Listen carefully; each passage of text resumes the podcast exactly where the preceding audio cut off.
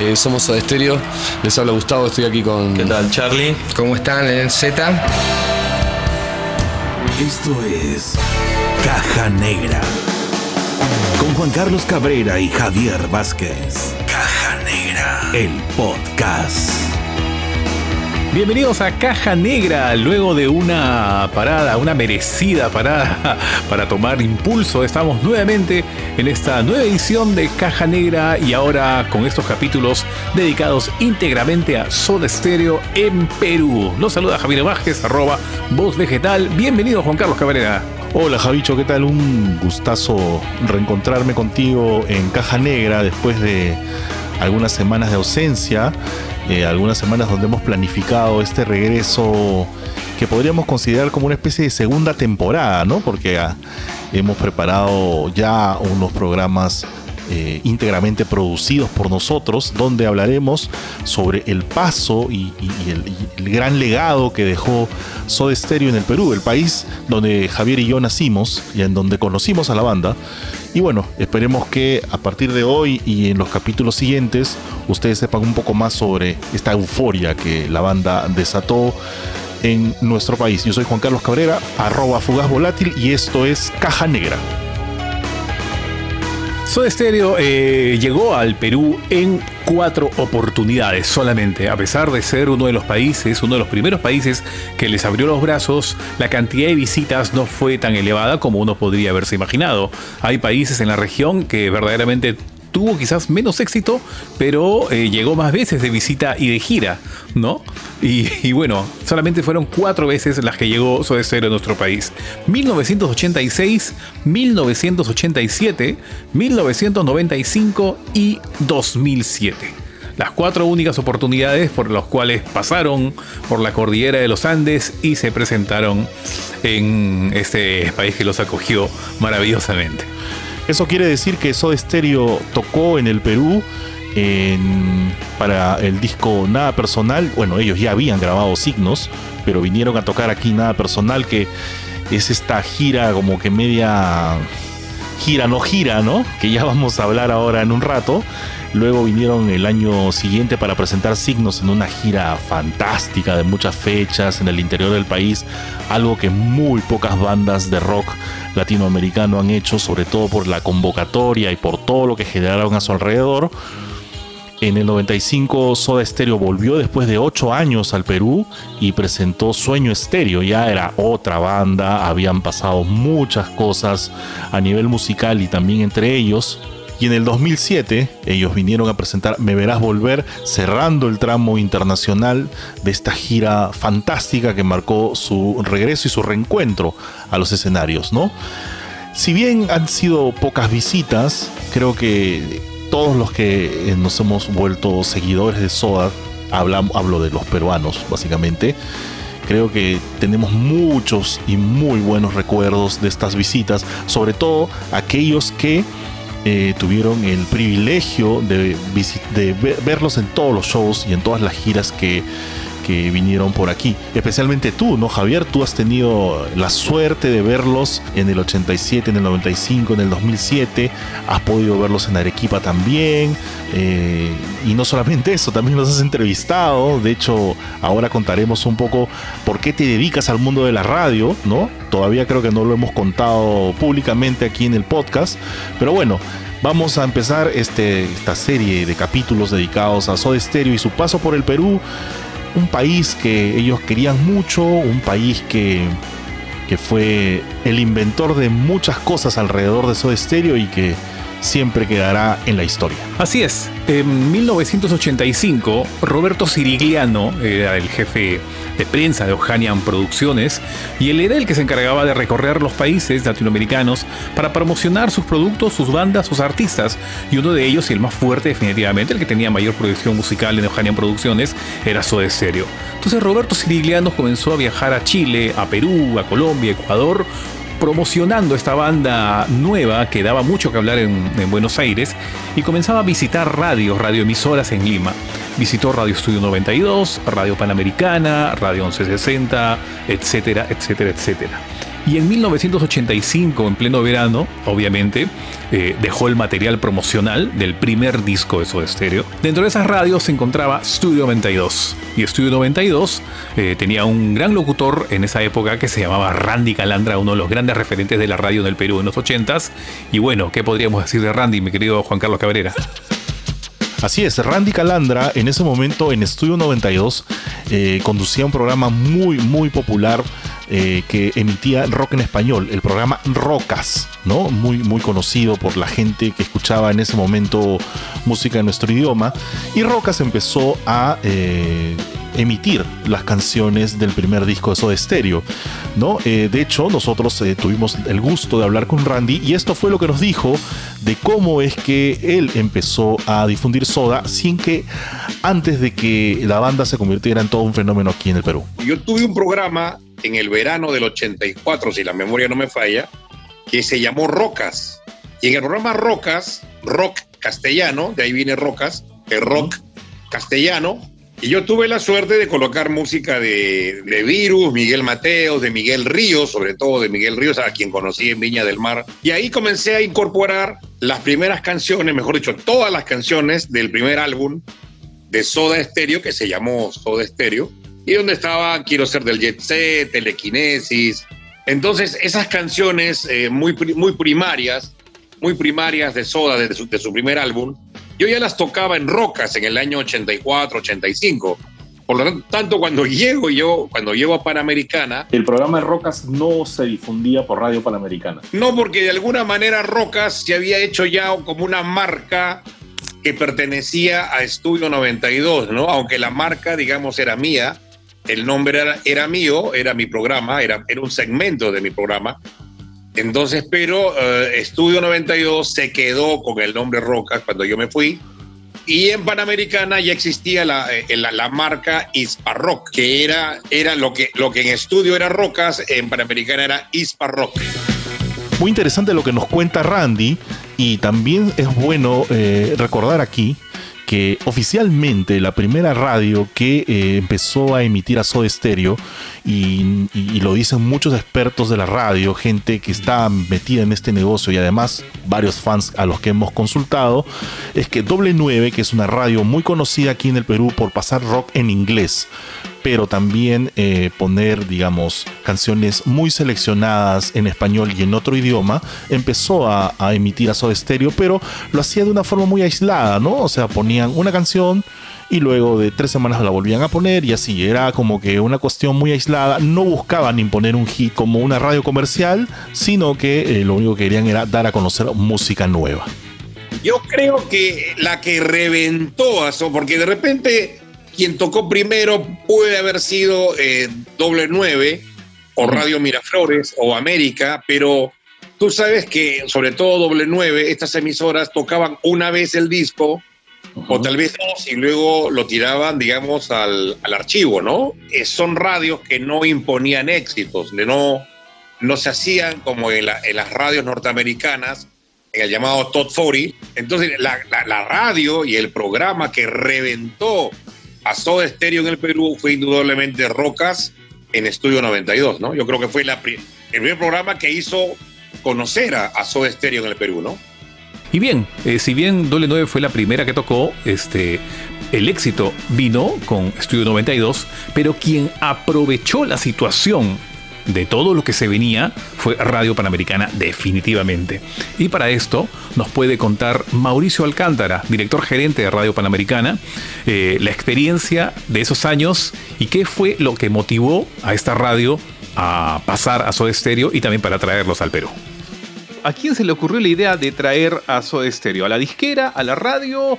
O al señor Fernández? ¿O fue conjunto? En, realidad fue la radio, porque nosotros, eh, eh, me llegó a mí el, segundo long play de Soda Stereo y eh, hicimos una especie de encuesta y nada personal fue la más votada. Como era un grupo tan especial, decidimos nosotros traerlos, ¿no? Hicimos el contacto, con, este, bueno, y ahí ya se encargó Fernández, Jorge Fernández, que era el, el, eh, como un socio promotor, ¿no? Con nosotros para, para, para los cuatro conciertos que hicimos en el Coliseo Amauta.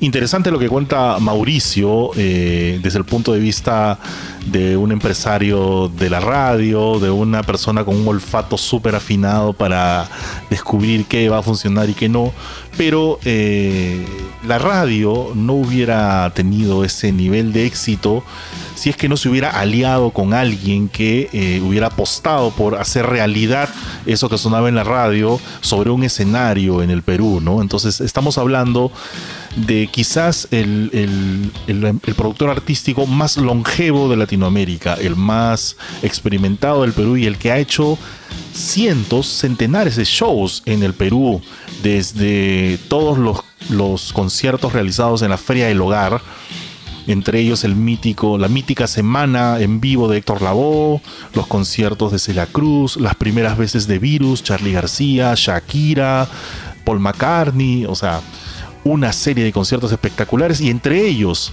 el señor Jorge Fernández, propietario de Show SA, apostó por Soda Stereo en el año 86.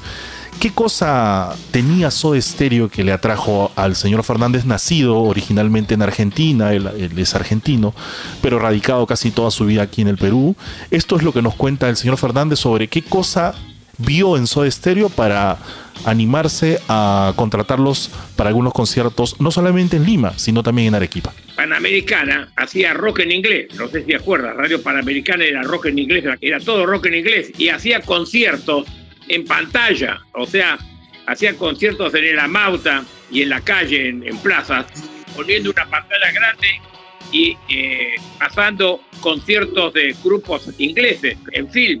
Entonces yo que conocía, la que era dueña y gerente de Radio Panamericana, era la hermana, la hermana de Genaro de Gado Parker, la dueña de Panamericana. La familia todavía son, son los dueños. Entonces yo les hice una proposición a ella y a Valdivia, que era la gerente comercial, que se pasaran al rock en castellano y yo lo apoyaba, que firmábamos un contrato por dos años y yo apoyaba a Panamericana trayendo los números latinos de rock. Porque el rock latino nació en Argentina y el rock latino partió de la Argentina y se extendió por toda América. Y firmamos uh -huh. un convenio, entonces empecé a traer los conjuntos argentinos de rock, Virus, Los Abuelos de la Nada, López Mateo, hizo de estéreo. Por eso iban a la Mauta, primeramente. ¿Por qué? Porque la Mauta dependía de Panamericana Televisión y llegué a un arreglo para ocupar el, el Amauta con todos mis conciertos. Tenés que tener en cuenta que yo llevo en el espectáculo 64 años, que soy el decano en Latinoamérica, que los de mi época ya no existen más. Todos se fueron. Yo tengo 95 años. Ese fue el motivo de la traída de Soda Stereo, que fue su primera gira internacional, que salieron por primera de la Argentina, fue en el 86. En Lima hicieron el Coliseo Amauta y el Coliseo Arequipa. El olfato de Fernández verdaderamente es la, eh, podríamos decir en el buen sentido de la palabra, la de un viejo zorro, pues. Conoce el negocio, sabía que era lo que tenía éxito y la década del 80 fue, creo, la mejor década empresarialmente para el señor Fernández. El 90 obviamente que también y hasta la actualidad, pero en los 80 era realmente imbatible por la calidad y cantidad de shows que presentó en Lima y en el Perú. Entonces, gran olfato del señor Jorge Fernández, a quien agradecemos acá públicamente a todos los invitados y especialmente a él, que a más de sus noventa y tantos años nos cedió un tiempo, un, unos minutos de su valioso tiempo para poder recordar impecablemente todo lo que sucedió hace más de 35 años en nuestro país. Gracias Jorge Fernández y él entonces apuesta por esta banda nueva que ya iba conociendo en, en, en Argentina, ¿no? Y se alía entonces con eh, Mauricio Alcántara de Radio Panamericana y nos cuenta eh, lo que sucedía. Además, Javier, tú te imaginas al señor Fernández llamando a Alberto Hanian, ¿no? Así, hola Alberto, ¿y qué, onda, no? ¿Qué cosa me vas a mandar en esta ocasión? Y Eugenio mandándole, yo imagino paquetes con videos, paquetes con revistas, discos, fotos, ¿no? Él viajando a Argentina y viendo a todas las bandas, conociendo a los artistas. Eh, no sé cómo decirlo, inventando la industria de los conciertos en este país, ¿no? Porque hasta ese entonces los conciertos eran bastante, no sé, no, no eran tan tan espectaculares como lo son ahora, ¿no? Y sobre todo en el rock. El rock era un poco incipiente en esa época, el rock nacional y el rock internacional, pero yo creo que todo eso empezó de la mano de empresarios como Jorge Fernández que miraban algo y decían, esto va a tener éxito en el Perú, ¿y cómo hago para que tenga éxito en el Perú? Me tengo que aliar con una radio de alta sintonía. Entonces, imagínate esa visión empresarial ya hace 35 años, como dices tú. O sea, el señor la tenía clarísima, ¿no? Exactamente. Y a veces la gente comenta, ¿no? Eh, Panamericana, Radio Panamericana, ¿por qué cambió? Bueno. En los 80 Radio Panamericana era la radio de los jóvenes y el ritmo musical, el estilo de música que estaba de moda, la música que escuchaban los chiquillos de 15 a 20 años era el pop rock, cosa que eso es imposible en la actualidad. Entonces la música de moda era el pop rock y Radio Panamericana pasaba eso, así como en la actualidad es la música urbana y otras radios se identifican con la misma. Entonces, en esa época pasaba esa música. Y entonces ya hemos escuchado las palabras del empresario Jorge Fernández, a Randy Calandra, a Mauricio Alcántara y también otro de los eh, locutores nuevos de esa época que entraba a Radio Panamericana era Gastón Medina, más conocido como Wolfie un gran locutor que se pegó mucho a Soda Stereo y él recuerda los inicios de Soda Stereo en la programación de la radio de esta manera. Cuando nos llega el disco de Soda Stereo, el, primer disco, eh, nos llegó casi, casi eh, pegadito con el segundo disco.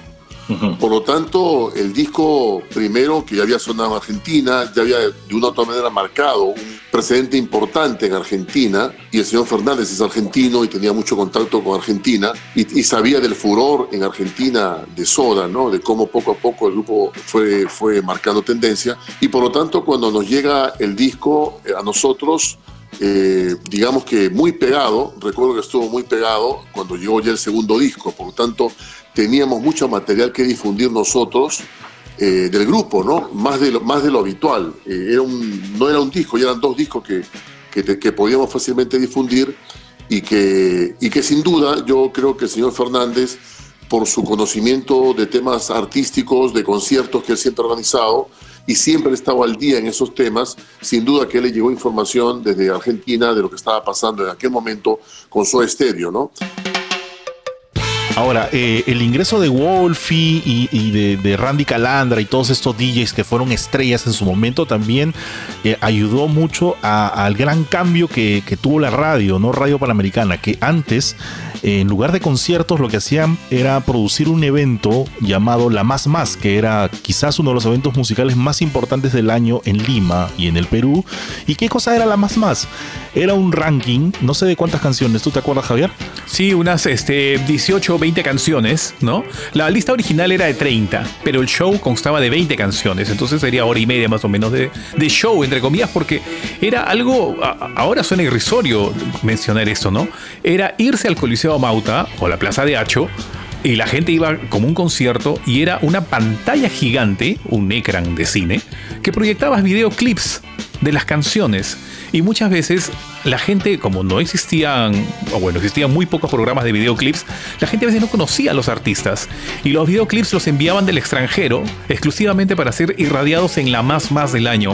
Entonces hay gente que veía por primera vez el rostro de un artista en estos shows que congregaban 5 o 8 mil personas que cantaban y coreaban las canciones de sus artistas favoritos. Y entonces ese, era una serie de espectáculos que presentaba esta radio en, la década del 80, ¿no? Qué loco, ¿no? Esa evolución, además, una evolución bastante, eh, bastante drástica, si se quiere decir el término, porque estamos hablando de un show realmente muy fácil de hacer. O sea, yo creo que lo más difícil era conseguir los videos en buena calidad y montar toda la pantalla, etcétera. Pero luego de hacer, digamos, este show, atraer a bandas que ya eh, representaban un éxito en Latinoamérica, ya es un paso muy grande, ¿no? Claro, definitivamente, definitivamente que sí. Y bien, o sea, em, es más, en los shows de la Más Más de 1986, pasaban las canciones de Soda Stereo y la gente coreaba y cantaba como si fuera un show en vivo. Acá tenemos un audio de la Más Más de 1986 en donde la gente canta las canciones de Soda Stereo.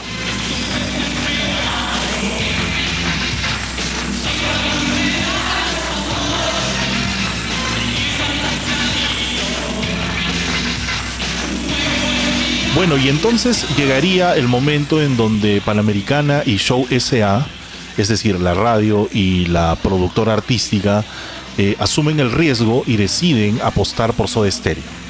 ¿No? Eh, ¿Qué cosa es lo que consiguen ellos? Eh, un show en Arequipa y tres shows en Lima. ¿Cómo sería esta historia, Javier? Así es, para esto nos lo va a contar Mauricio Alcántara, director eh, gerente de Radio Panamericana. Apostar por un grupo como Soda Stereo eh, para traerlo era, era un eh, win-win, ¿no? O sea, que un, un ganador eh, al 100%. Nosotros sentíamos que, que si lo íbamos a traer, eh, íbamos a tener la, la acogida que, que tuvimos por, por lo mismo que era el grupo, ¿no? Por, por, por lo que representaba y, y su música, eh, que, que como que estaba de moda. Era, era el grupo como, como The Beatles, una cosa así en español. Me acuerdo, yo me acuerdo que cuando eh, ya después del concierto de Arequipa, eh, el día viernes en la mañana, eh, porque en Lima habían tres, tres shows más, o sea, el viernes, el sábado y el domingo, Ajá. en la Mausa. Eh, salimos de Arequipa y en Arequipa hay muchos, hay térmicas, porque hay bastante calor y hay altura, el mist y eso. Entonces, ese día particularmente se movía muchísimo el avión. Dios. Se movió muy fuertísimo. Y, y se asustaron bastante ellos. Tenemos también las palabras de Gastón Medina Wolfi. Mira, yo, me- yo me quedo con una frase que nunca la olvido de Mario Pergolini, ¿no? Mario Pergolini era locutor de rock and pop que conjuntamente vino con Ariel, no recuerdo el nombre también de otro, de otro, de otro, de otro locutor de jockey en rock and pop y que ambos hacían un programa, el programa más sintonizado, el programa top de la, de la radio en Argentina, lo hacían los dos y ellos me dijeron, ¿no? Que lo que pasa en Perú ni siquiera lo han visto en Chile, me- mucho menos en Argentina, porque si pasan tanta música de un artista como hemos pasado nosotros, la gente termina aburriéndose. Sin embargo, quiere diferente, ¿no? Que la, adrenalina de la gente y el gusto de la gente por el grupo aumentaba mientras más canciones ponían. Y efectivamente, ¿no? Yo creo que se tocaron todo el primer disco, todo el segundo disco, y, eso de otra manera eh, generó la, histeria que, que hubo, ¿no? Que, que la histeria que precedía a Soda en Lima fue, creo, Menudo. Y luego de Menudo vino la histeria con, con Soda. Y sin duda, en aquel momento el, el programador era, era César Abril. Mucho, mucho del trabajo que, que se hizo de difusión es porque vino un, un joven promotor de Argentina que trabajaba con Ohanian, Roberto Sirigliano, ¿no? Entonces, yo conocí a Roberto, un tipazo de primer nivel. Hemos estado en las giras de Perú con Roberto. Y este, Roberto vino, vino a Perú y él vino, él visitó todas las radios que, que ponían este tipo de música. Y él mismo iba con el disco. Y era un tipo encantador, era un tipo que fácilmente, hermano, este, caía bien, ¿no? Entonces eh, él fue el que trajo la música, él nos entusiasmó y él nos trajo cosas que no teníamos mucho acceso nosotros, las notas de prensa, eh, adheridos con fotocopia de, todos los artículos que se publicaban tanto en Argentina, tanto en Paraguay, tanto en Uruguay, que son de influencia de, de Soda primero, luego pasaron a Chile, luego pasaron a Perú y así fueron un poco creciendo, ¿no? No, yo me acuerdo mucho que le pregunté a Roberto, un día le dije, eh, Roberto, eh, eh, ¿qué, qué quiere decir la canción, eso de monitores, satélites, lo que me decía él? Lo que quiso decir Gustavo ahí era de que estaba un poco saturado, de que la gente los rodeara, de que la gente los, de una otra manera, no los dejara en paz o tranquilos debido a la popularidad, ¿no? La presencia de Roberto Siciliano en, Perú fue importantísima y obviamente no solamente para su estéreo, ¿no? Y Randy Calandra lo recuerda así. De- dentro de todas las frases que acuñaste, Randy, la que acuñaste y quedó para siempre acá en el Perú fue la trilogía del rock. ¿Cómo te rompiste el cerebro, Randy, para crear creo- tremenda genialidad? Yo creo que los años, eh, cuando yo cumplí los 16 años y no ingresé a la Facultad de Ingeniería de la UNI, entonces eh, tuve una gran frustración, como todo joven, de no haber entrado a la universidad, creo que por un pelo o por dos pelos. Y entonces eh, uno de mis castigos, uno de mis autoflagelos, es decir, yo, yo solo me castigué y mi madre en ese entonces me regaló un diccionario, Aristos, donde yo me autoinculqué o me autoflagelé diciendo me voy a leer todo el diccionario como castigo, ¿no? Y comencé por abad, por abadía, me leí, aunque tú no lo creas, Javier, aunque no lo creas, Juan Carlos, me leí todo el diccionario y apliqué, apliqué una, una, un, un sistema para poder incorporar cada palabra a mi mente, de crear una oración con cada palabra, sobre todo aquellas palabras que eran difíciles, que era, para mí eran nuevas, y ahí comencé a estudiar algo de la etimología de las palabras, ¿no? Que cada palabra en español la incorporé a mi materia gris, ¿no? La incorporé a mi, a mi memoria. Entonces ya el acuerdo firmado entre Show SA y Radio Panamericana implicaban cuatro conciertos de Soda Stereo en el Perú, los cuatro primeros de su historia en nuestro país. El debut de la banda argentina el 12 de noviembre de 1986 en el Coliseo Cerrado de Arequipa. No fue en Lima, fue en una de las ciudades más importantes del Perú al sur del país. 14, 15 y 16 de noviembre fueron esas tres noches inolvidables en el Amauta. Y para promocionar estos conciertos, la radio trató de mostrar a, los Soda, que seguramente mucha gente no los conocía físicamente, como dijo Javier hace un rato, eh, porque eran otras épocas. Eh, empezaron a grabar saludos, empezaron a tener dinámicas eh, que se transmitían muy, muy reiteradas veces en la radio. Y acá hay una muestra de, por ejemplo, cómo fue el saludo de Gustavo a Arequipa. Hola, Habla Gustavo Cerati de Soda Stereo. Los invito a estar en nuestro debut el día 12 en Arequipa, en nuestro debut en Perú. Y aquí en Caja Negra vamos a transmitir un audio que nunca ha sido transmitido, bueno, o que muy poca gente lo tiene o quizás nadie recuerda, que es la primera, la primera entrevista que Soda Stereo dio telefónicamente a un medio peruano, y obviamente era Radio Panamericana, y ahí Gastón Medina em, conversa con ellos y le, le piden que pronuncien el Coliseo Auditorio Amauta y ellos era la primera vez que escuchaban esa palabra y decían, ¿cómo, cómo se dice amauta? Amauta, a ver, deletréalo, amauta. Y luego hablan uno por uno y terminando la rueda de saludos, Gastón les pide a ellos, les solicita como que estén un poquito más alegres, más pilas, porque igualmente ellos, los artistas, no estaban acostumbrados a grabar este tipo de saludos invitando a los, a los shows, ¿no?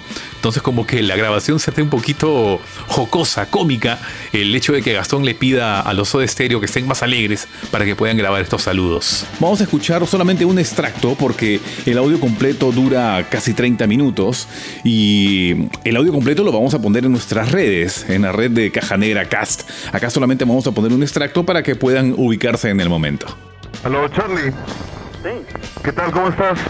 Muy bien. Eh, soy Wolfie, yo que aquí de Radio Panamericana y ahorita vamos a empezar con este pequeño interview a ustedes. ¿Con quién estás del grupo? Estoy con los, eh, con los otros dos chicos, estoy con usted y con Z. Ah, perfecto, perfecto. Entonces, este, vamos a ver si está todo listo en la sala de grabaciones. Bueno. Ok, perfecto. Desde Radio Panamericana 101.1 y los 960 AM, estamos en comunicación en directo con Buenos Aires, conversando con el trío Soda Stereo. Y para ello recibamos el saludo de, eh, primeramente del baterista, él es eh, Charlie Alberti. Charlie, ¿qué tal? ¿Cómo estás? Tus saludos aquí a Panamericana Radio. Muy bien, muy bien, aquí estamos eh, los tres, nos encontramos en, en nuestro estudio de grabación y bueno, prontos a salir de gira. Te, te paso con Gustavo. Ok, dentro de instantes seguimos contigo, Charlie. Hola, Gustavo, ¿qué tal? ¿qué tal? ¿Cómo te encuentras?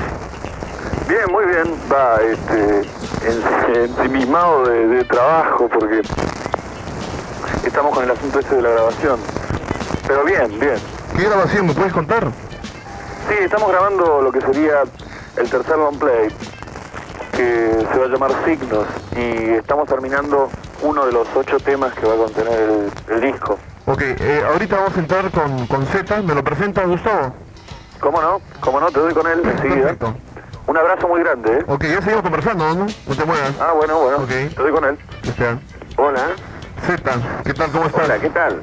¿Qué nos puedes hablar acerca de la gira latinoamericana que van a emprender? Mm, Estamos muy ansiosos por hacerla. Eh, estamos terminando el disco, ya nos queda una semana más de trabajo.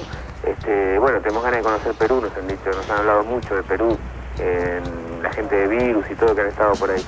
Ahora, otra invitación para los tres conciertos que van a haber aquí en Lima, en el Coliseo Amauta, el 14, 15... ¿Coliseo cómo?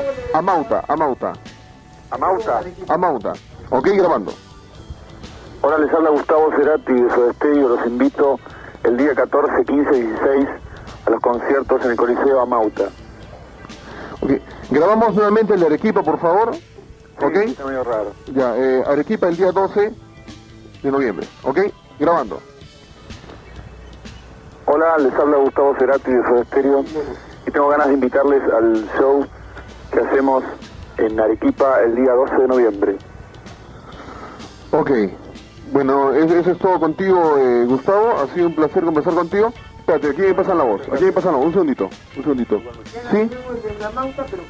Ya. eh, me piden que hagas de nuevo el de la mauta, pero así, con, con ganas, como si como si tuviese ganas. ¿Ok?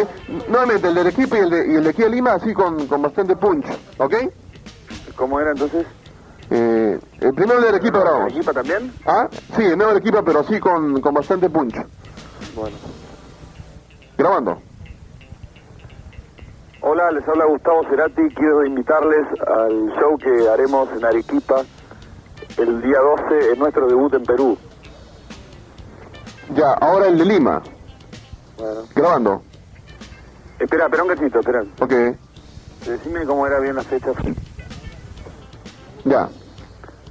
Hola, les habla Gustavo Cerati. El día 14, 15 y 16 vamos a estar en el Coliseo Amauta y tenemos muchas ganas de tocar en Perú y de verlos ahí. Perfecto. Ahora, ahora una, una, una, una última, ¿ok? Eh, un saludo a el programa FM Nueva Ola eh, de, Gustavo Cerati de Soda Stereo. ¿Ok? Grabando. Hola, les habla Gustavo Cerati y quiero mandar un saludo muy grande mío y de parte de Soda Stereo a toda la gente de FM Nueva Ola y bueno, ese abrazo es para toda la gente de Perú también. Ok, Gustavo, eh, ha sido todo contigo. Muchas gracias. Estaremos conversando aquí en Lima, ¿ok?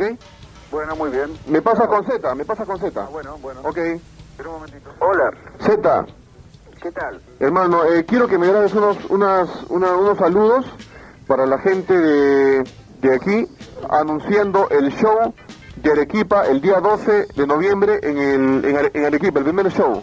¿Ok? En, en Arequipa, Sí, 12 de noviembre. el 12 de noviembre. Bueno, está bien. ¿Ya? Para una invitación para toda la audiencia de Radio Panamericana. Grabando contigo, Z. Bueno, para toda la audiencia de Radio Panamericana, habla Z desde Buenos Aires, aquí grabando el tercer disco de Soda Stereo. Están todos invitados el 12 de noviembre a nuestro show en Arequipa. Gracias. Perfecto. Ahora una invitación para los tres shows aquí en Lima. El 14, 15 y 16 en el Amauta. Grabando Z. De Lima. Amauta, Lima, sí. 14, 15 y 16 en el Mauta de Lima. Bueno, Amauta, Amauta. Grabando. Mauta.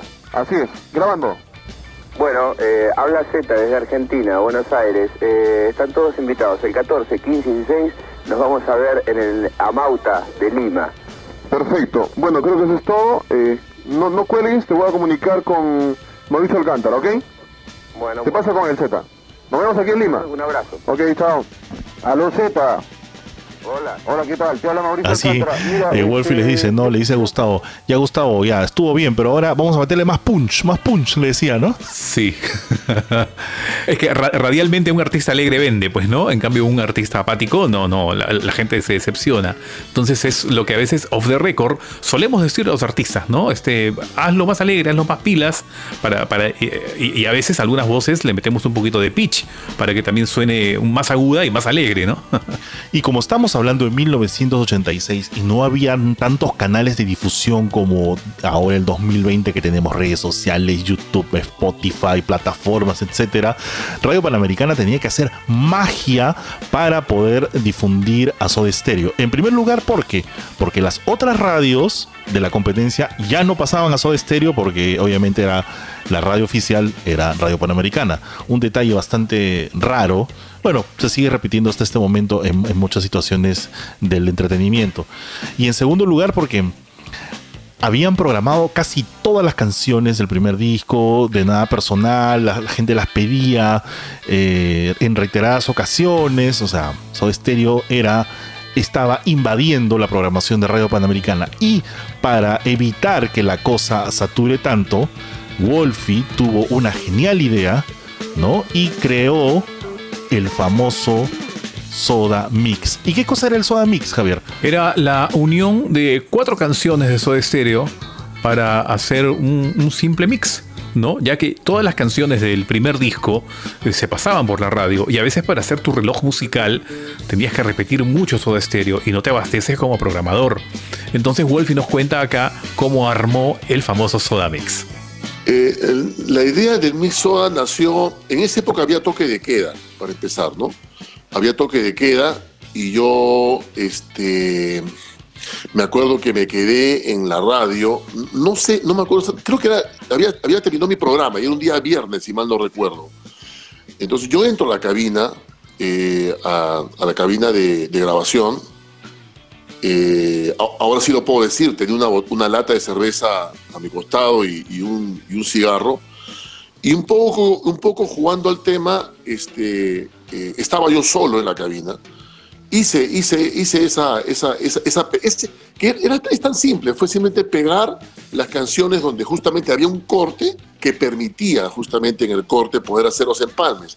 Era un tema sencillísimo, lo que pasa es que habíamos ya tocado tanto las canciones, habíamos hecho tanto que queríamos un poco también refrescar el tema, con temas que de repente no, no, no habían difundido, no se había difundido tanto, porque sobre todo en el mix soda, en la parte final, este, eh, yo puse mi novia tiene bíceps, ¿no? Eh, que creo que al final lo, lo- retiran o, o- siguió, ¿no? Entonces al día siguiente cuando, cuando amanece yo se lo muestro a Mauricio, Mauricio se quedó encantado con el tema, ya este, el toque profesional lo puso este, Zabalita y finalmente así quedó, quedó el Mix Soda, ¿no? Esa es la... Esa es la, la- la- yo, yo he escuchado mil versiones de cómo se dice el famoso Mix Soda de, Soda Stereo y yo digo, pero ¿cómo puede ganar tanto si el único que estaba sentado en, en la cabina y, y haciendo esa chamba fui yo, ¿no?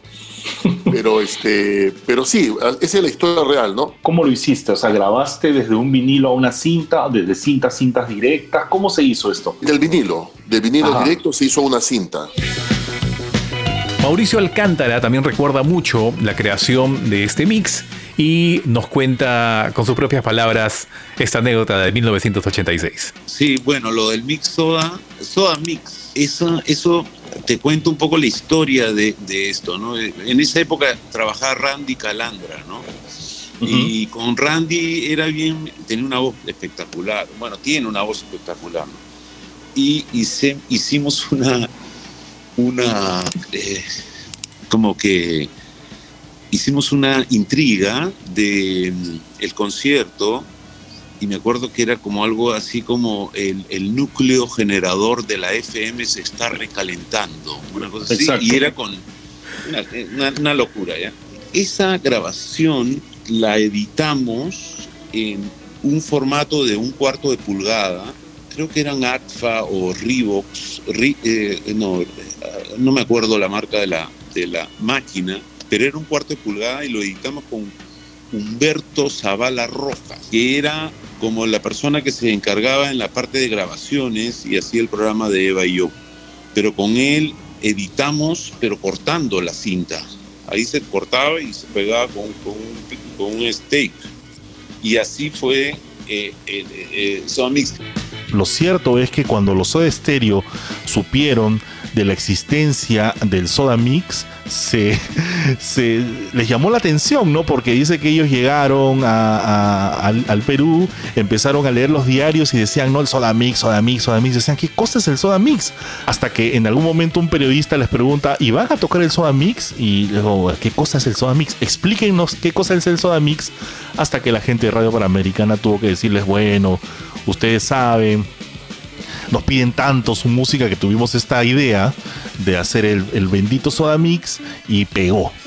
pegó tanto que llegó a ser la canción del año en 1986, ¿no? Exactamente, exactamente. Una mezcla que luego este, sería de influencia para crear el famoso Vitaset.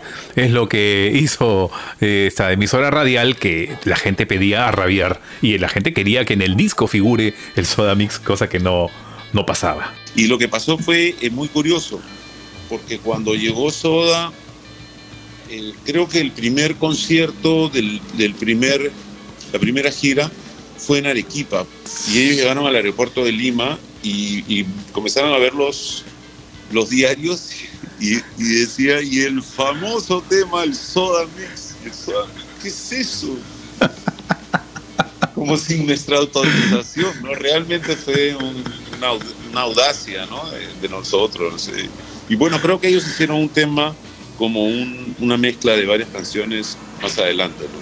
Mezclaba canciones del primer álbum y la mezcla, el corte fue en el momento exacto. Se hizo una buena, un buen trabajo. Sí, recuerdo muy bien eso, Mauricio, que otras radios quisieron sacar unos soda mix, pero no les resultó, no le chuntó ni una. Y la de Panamericana fue la de mayor éxito sin... No, y además en esa época, como no había eh, eso que lo podían encontrar en otro lado, eh, se marcaba las canciones.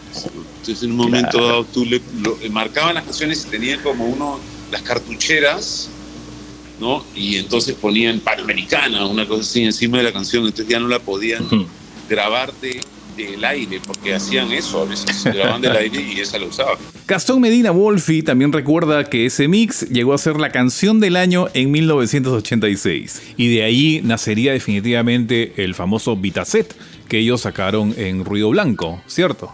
Sí, y lo admitieron, ¿no? Lo admiti- y esto lo admitió también Roberto Cirigliano, ¿no? Roberto Cirigliano es, es más, creo que no sé quién se le ocurrió, o creo que en una entrevista a Soda, alguien le preguntó, ¿y van a tocar el mix Soda? Fue gracioso porque lo- lo- los Soda, este, con la justa, habían escuchado en un momento dado que habíamos pegado tres canciones, ¿no? Y le habíamos puesto un título que se llamaba Mix Soda. Y que, y, que, y, que, a- a- y que parecía para la gente como que Soda es que había hecho eso, ¿no? Como que Soda había producido su propio Mix Soda. Entonces yo recuerdo que la gente llamaba, señor, ¿y van a tocar el Mix Soda? Y, y los, y ellos se, se miraban entre ellos. Y ahí es donde, a- a- debido a la popularidad de la canción y todo lo demás, y la gente lo que le decía en la calle, es que nace la idea de hacer el, el famoso Vitaset.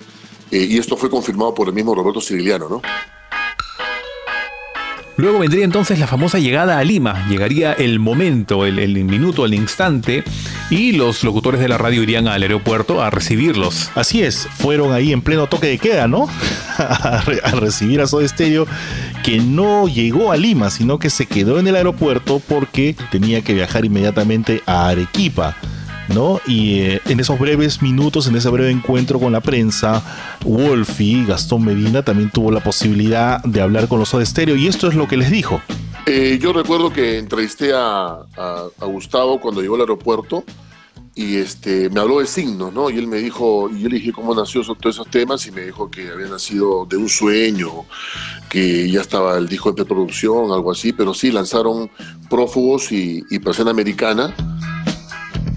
En este eh, encuentro con la prensa en el aeropuerto Jorge Chávez, antes de que Soda Stereo viajara a Arequipa, también se encontraba esta joven periodista de la revista Gente de menos de 15 años, Leslie Ames, que se acercó ella, eh, muy atrevida, a pedirles una entrevista a ellos. Y Gustavo, tremendo coqueto, no pensó dos veces y empezó a seducirla, ¿no? Como nos cuenta ella en este audio.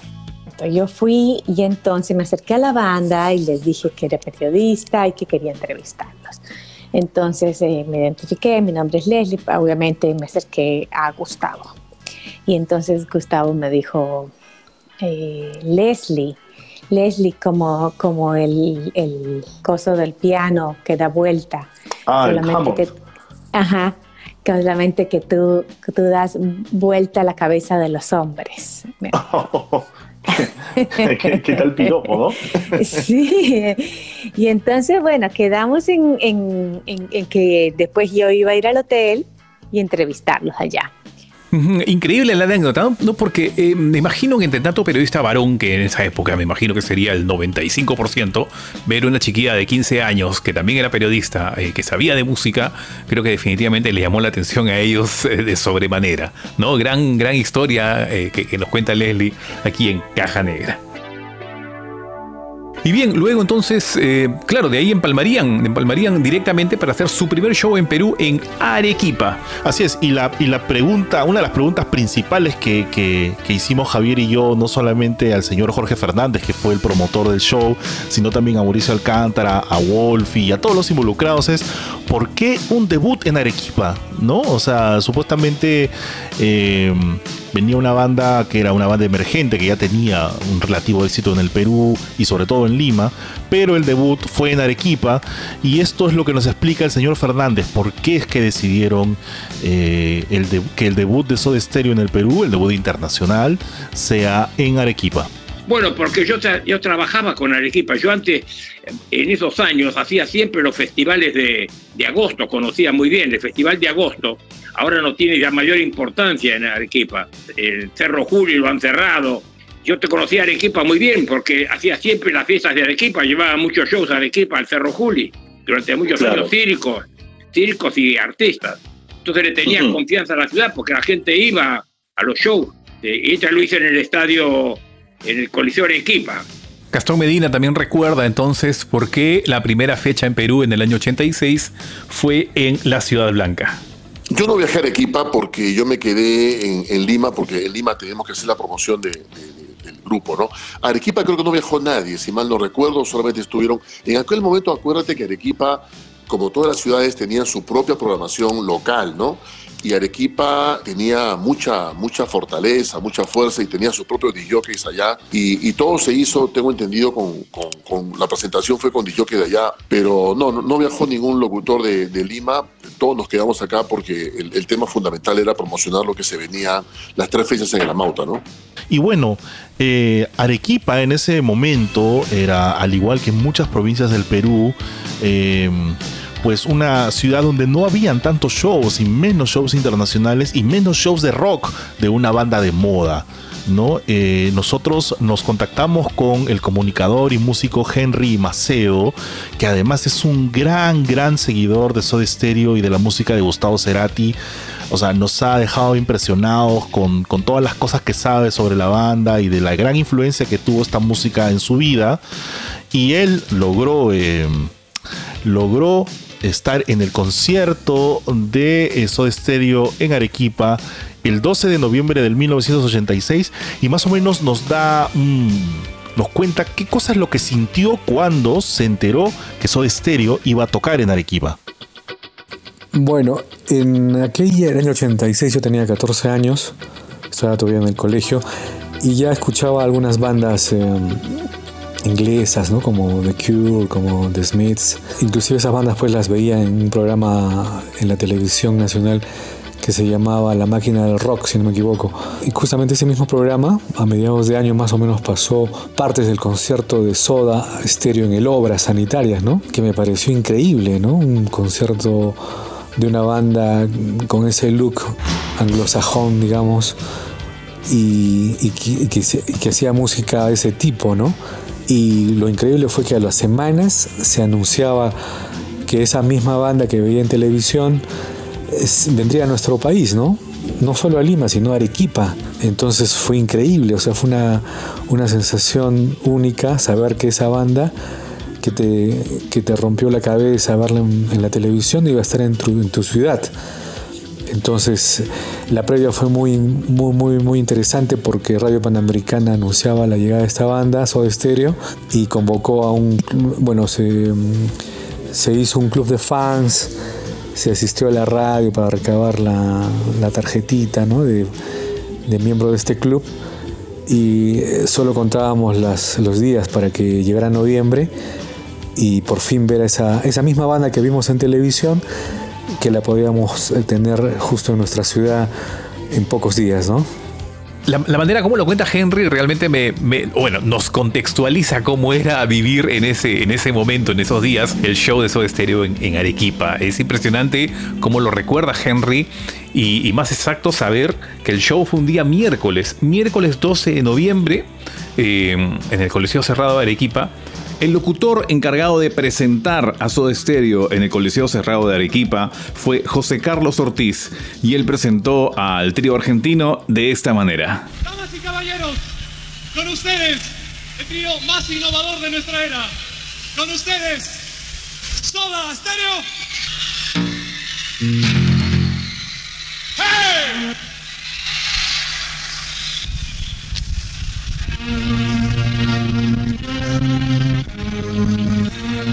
Para que sigamos recordando o imaginándonos cómo se realizó ese show, Henry nos sigue llevando 35 años atrás.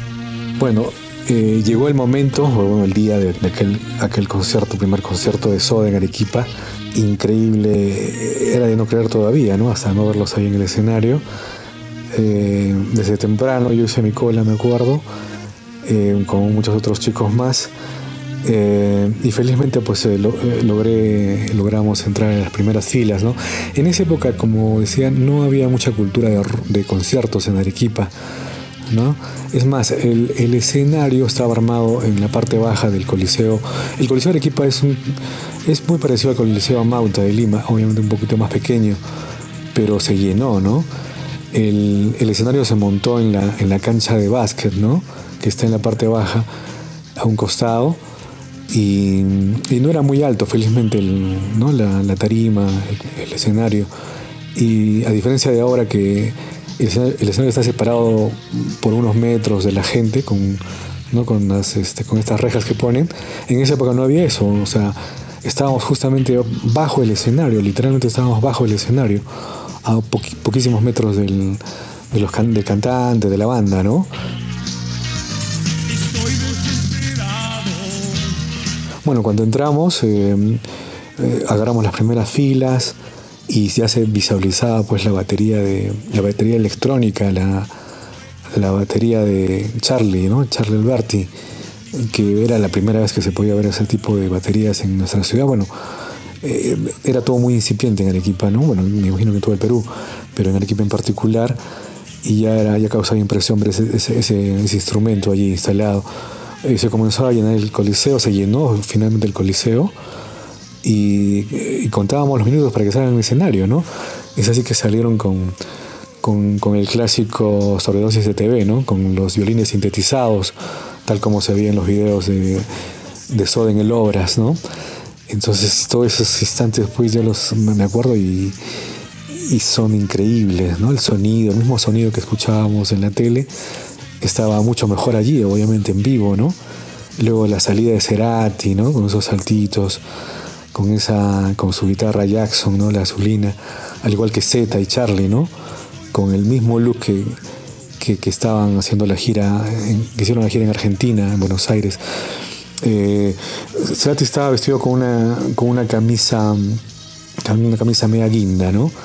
Y un pantalón oscuro, bombacho, tal como estaba en, la, en el Obras, en, bueno, en una de las presentaciones del Obras. Bueno, yo también un poco mm, co- copié un poquito esa vestimenta, me, me, un- me puse una polera un poco ancha, azulina, y un pantalón oscuro, así bombacho, ¿no? De esa época, Bahía creo que era la marca. Y bueno, llegó el momento, salieron ellos, increíble, toda la gente se, se agolpaba, eh, como no había mucho control policial, estaban pues las olas, ¿no? Que iban y venían, por un momento estabas adelante y por otro momento estabas más atrás, y los globitos, ¿no? Que ya copiando un poquito a lo de obras, ¿no? Los globitos que, que se empujaban para adelante y se iban de acá para allá también. Y así continuó el concierto. eh, no me acuerdo la- el orden, pero cada canción era coreada. Felizmente en esa época las radios emitían bastante rock nacional y obviamente Soda Stereo era bastante difundido. En un momento Cerati se miraba con Z y, le sonreía, ¿no? Y decía, esto no, nos- no nos van a creer esto, ¿no? Como viendo toda la cantidad de gente, toda la cantidad de gente que cantaba, Entonces era, para ellos también obviamente fue increíble ver que en otro país tenían la misma recepción que en Buenos Aires, en Argentina. También en algún momento Cerati dijo, eh, presentó Trátame suavemente como este es el blues de Arequipa, ¿no? Y comenzaron con el, comenzó con el punteo de Trátame suavemente, la gente cantó todo el momento. Y cuando terminó el show, me acuerdo, bueno, la primera parte, como les digo, no había mucha cultura de, de conciertos, dijeron chao, hasta la próxima, ¿no? Y, en verdad pues la gente comenzó a retirarse. Yo porque, bueno, algo más indagué o vi algunos conciertos más en televisión, me quedé, ¿no? nos quedamos con unos amigos y, yo les dije, quedémonos, quedémonos un rato más, ¿no? La sensación todavía no se había ido, ¿no? La gente comenzó a irse y en verdad pues salieron para su primer bis, ¿no? Y, y ya pues la gente comenzó a regresar, ¿no? Ya estaban casi en las puertas, bueno, estaban avanzando la salida. Nosotros estábamos ya en primera fila, sí o sí, y no tan apretados como el, como el inicio. Y regresó pues con, con el temblor, me acuerdo, ¿no? Y ya con todas las luces del coliseo prendidas, o sea, tampoco el, el encargado de luces sabía que había que apagarlas nuevamente, ¿no? Entonces con todo el coliseo encendido, con las luces normales, generales, volvieron a escena y tocaron el temblor, si no me equivoco también juego de seducción. Y, volvió a repetir, ¿no? No nos van a creer, ¿no? Entonces la gente regresó y igual se colgó y saltó y cantó. Fue un show increíble. El primer show que vimos así de esa dimensión fue ese precisamente. Porque ya luego vendrían pues bandas como Hit, el mismo Charlie García y otras bandas más. Pero en ese coliseo que todavía sigue funcionando, Coliseo Arequipa, fue el que recibió estos, estos shows y, y en particular el Soda Stereo que marcó todo un hito ¿no? en nuestra ciudad.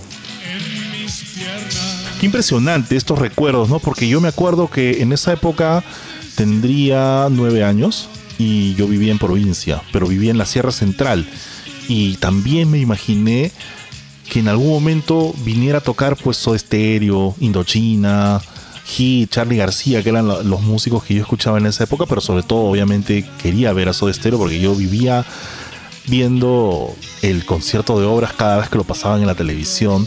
Y qué bacán que, que, Henry compare eso, ¿no? Compare la vivencia que tuvo al prender la televisión y ver el video de obras y decir, wow, mira, esta banda moderna canta en español, ¿no? Que es una banda que parece anglosajona y que a, las poco, y a los pocos días enterarse que iba a tocar en su ciudad era como una cosa irreal, ¿no? Tan lejos y tan cerca, ¿no? Los, veía tan lejos en la televisión, tan inalcanzables, y saber que ahí nomás algunos días ya se iban a presentar en su ciudad eh, hace, es, hace tantos años, eh, realmente es tan irreal, ¿no? Sí, ¿no? Que, y, qué, bacán que, que Stereo haya tenido también la oportunidad de experimentar eso, ¿no? De ir a un sitio que no era capital, a un sitio del interior, conocer a esta, a esta gente, experimentar un poco lo que era ese sentimiento. Mira, tú sabes, yo trabajo con músicos y los músicos me dicen que el público del interior es el que más calor te da, el que más vive los conciertos, el que más goza, ¿no? Y me imagino yo eh, en ese contexto como un fan de Soda Stereo pudo haber visto a la banda en, una de las etapas más fantásticas de su carrera, ¿no? Que es para mí la etapa de nada personal. Y qué bacán, y, desde aquí agradecemos a Henry por habernos eh, enviado su experiencia y también participará en, al igual que muchos de los invitados que hemos mencionado en estos momentos, en los próximos episodios y así también se incorporarán nuevos. Así es, luego del show del día miércoles 12 eh, llegarían a Lima el jueves 13 y ese día jueves 13 de noviembre sería la fecha histórica de la visita de los Soda Stereo a Radio Panamericana. Presentarnos dentro de una cabina de radio verdaderamente iba a ser algo muy frío y muy lejano. Entonces grande fue la idea de presentarlos sobre el techo de la emisora. La emisora tenía solamente de un piso y medio y entonces la idea era subirlos a la terraza, le decíamos, y no era nada de terraza, tenía solamente como cualquier techo de la ciudad de Lima, en donde tú pones tus objetos en desuso y es una especie de almacén de cosas y ahí se presentaron los de estéreo en la, famosa terraza de la radio. Y lo recuerdan precisamente, em, Mauricio Alcántara recuerda la visita de Soda Stereo a Radio Panamericana de esta manera. Sí, sí, sí, eso fue una, una algo que realmente no, no lo esperábamos, ¿no? no esperábamos un, una acogida de esa magnitud, porque si no nos hubiéramos preparado o lo hubiéramos hecho en un sitio como más ad hoc para, para recibir más cantidad de gente, ¿no? para una nota de prensa, digámoslo así. No, no, no pensamos que iba a tener esa acogida. Y, y, por eso que sucedió eso, ¿no? que fue una cosa masiva y ya tuvieron que salir ellos a saludar porque si no la gente como que no se iba. O sea, originalmente no estaba planeado que suban a la terraza, solamente iba a ser una entrevista en cabina. Sí, porque si te acuerdas, el techo era una, un sitio que era un techo en realidad, donde se, se dejaban cosas sin uso, no, era, uh -huh. no estaba como que acondicionado ¿no? para hacer eso. Increíble lo que nos cuenta Mauricio, pero también increíble lo que ha quedado registrado en los libros oficiales de la banda, en especiales que han dado la vuelta al mundo en todos lados, ¿no? O sea, ese fue un hito importantísimo en la historia de Soda Stereo. La famosa aparición de la banda en la terraza de Radio Panamericana, las miles de personas apostadas en las afueras de la radio y el posterior escape del grupo hacia el estilo Beatles a Hard Day's Night, ¿no? Este, escabulléndose entre las casas y metiéndose a carros así de forma escondida, ¿no? De hecho, Wolfie estuvo con ellos en ese momento y logró meterse a la camioneta con los Soda y se fue. Y aquí está contándonos lo que vivió en esos momentos. Al techo se subía por una escalera de caracol, que era angostísima. ¿Qué recuerdas tú de esa fecha tan histórica? Bueno, este, fue increíble, ¿no? Fue increíble, como te comentaba, tal vez lo previo a una histeria colectiva en el país había sido menudo y luego, y luego salió con su estéreo, ¿no? El mar de gente fue impresionante, eh, fue algo descomunal y, el, tema, el tema no fue, lo, la, entrada no fue tal vez el, el, tema, ¿no? El problema que ya hubo un problema, porque el tener acceso y llegar hasta la puerta de la, de la radio con, con, con, los, con los carros y que puedan bajar y sin problema, ya fue un problema, ¿no? El problema fue la salida. Y, y en la salida, mm, obviamente que los, los, los, los, grupos ya sabían que cuando había una cosa así, teníamos que salir por una casa del costado de la avenida Arenales, de una vecina, ¿no? Entonces sí, pasamos por una casa, pasábamos por el techo, bajamos a una casa, por una sala, un comedor, luego bajamos hasta, hasta el primer piso y ya estaba el carro esperando. Yo, yo subí a ese carro, yo subí a esa combi, ¿no? De que donde estaban ellos, eh, nos fuimos de frente al hotel y yo me acuerdo muchísimo, me, me se me quedó grabado el tema, ¿no? De que me dijo, e, esto que está pasando acá solamente le ha pasado los vidrios, una cosa así, ¿no? Eh, recordando un poco los cómics que yo veía de niño, que cuando aparecían los Beatles y habían 50 mil personas detrás de ellos, y ellos un poco también creo que recordaron eso, y, también eso lo que vendió mucho los Beatles en sus películas, ¿no? Entonces ellos eh, hicieron esa frase y, estaban, la verdad, yo recuerdo eh, súper conformes con su visita, muy contentos y muy, eh, muy gratos ellos de, saber que la gente tenía un enchufe total con ellos, ¿no? Contextualizando más o menos la situación, a ver, Radio Panamericana quedaba en una calle que se llama Mariano Carranza, Mariano Carranza, y casi al llegar a la esquina está la avenida Arenales. Entonces los Soda Stereo no salieron por la calle principal Mariano Carranza. Ellos, los Soda Stereo, salieron por una casa aledaña de la avenida Arenales. Entonces toda la gente estaba acumulada en la calle Mariano Carranza y nadie se imaginó que iban a salir por la esquina volteando en la, en la avenida Arenales. Es allí donde despistan a la mayoría de fans y logran escapar de, las redes. Quien recuerda también esta, esta, esta gran experiencia es Randy Calandra. Adelante, Randy. Oye, esa entrevista duró una eternidad porque comenzamos con Sol y ya, ya terminamos medio, medio de noche. Creo que habrá durado hora y media. No recuerdo, fue larguísima la entrevista Ahí estaban Quique Chávez, estaba Wolfie, eh, estaba, este, estaban varios, varios locutores.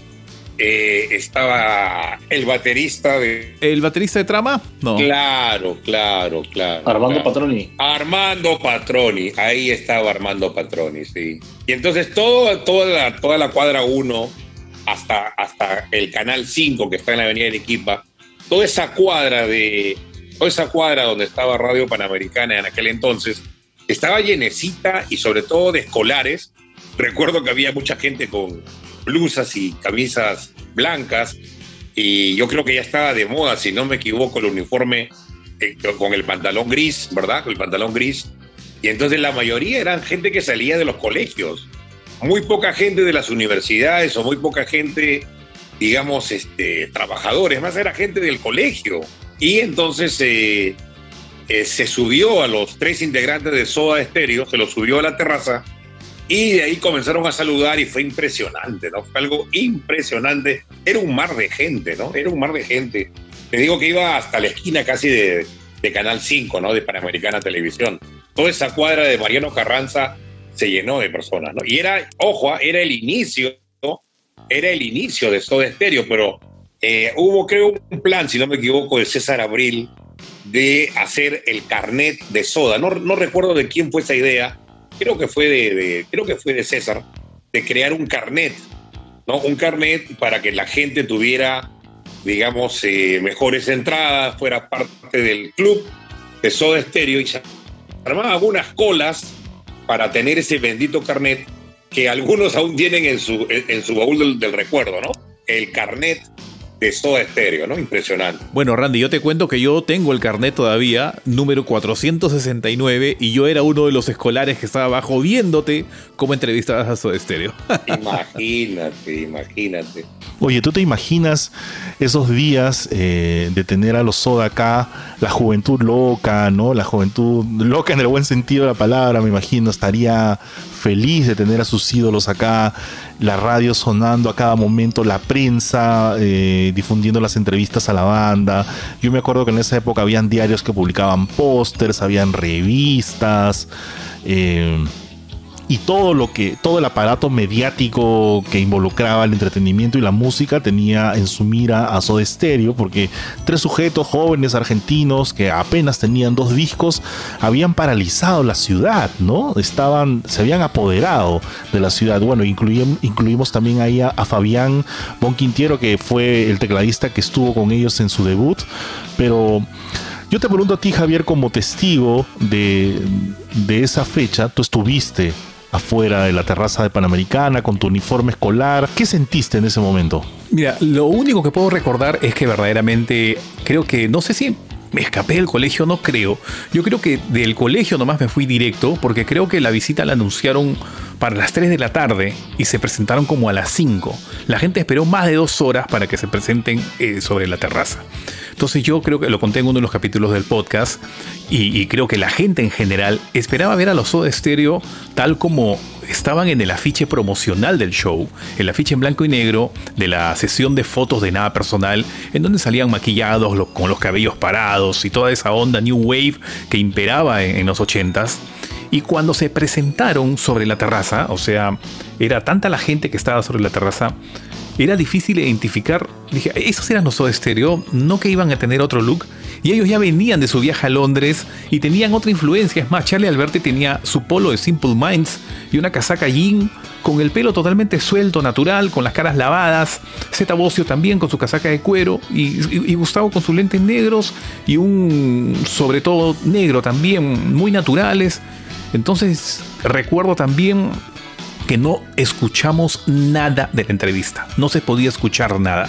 Los parlantes que habían puesto al costado en la terraza no abastecían la cantidad de gritos de los fans que en todo momento no se detuvieron y solamente nosotros pudimos verlos, mover los labios, pero no escuchamos absolutamente nada de la entrevista. Y yo no pude grabar la entrevista. ¿Y la gente qué cosa hacía afuera mientras estaba esperando? Cantaban, este, pifeaban, no sé, decían apúrense. No, no, no, no, no, no cantaban porque no había todavía una, una cultura de, de concierto, ¿no? Entonces solamente la gente este, conversaban entre ellos y, y algunos sí pifiaban, pues es como co- esperando la, puntualidad, ¿no?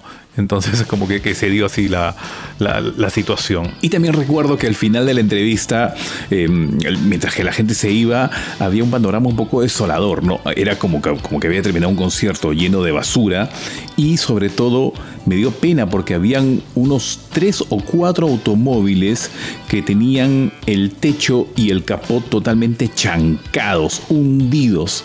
La gente se había trepado a los carros que eran de los vecinos de la radio, este, que estaban estacionados allí y que tuvieron la mala suerte de estar estacionados porque toda la gente se subió encima de los automóviles y terminaron chancados, hundidos, ¿no? Increíble. ¿Y en qué, y, en qué momento, eh, en qué momento surge ese flash entre tu Soda Stereo y la radio?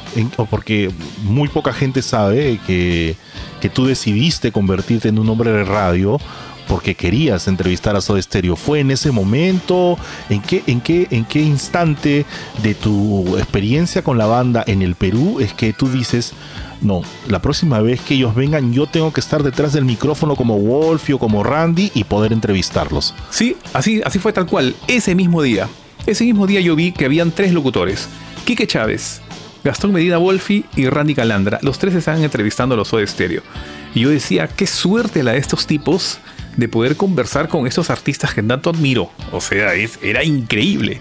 Entonces yo dije, ahí se me prendió el bichito. Y como me gustaba tanto la música, tanto la radio, sobre todo esa radio, y entonces me dije, no, algún día voy a ser locutor, algún día voy a trabajar en esa radio y algún día regresará a Soda Stereo y yo seré el que los entreviste.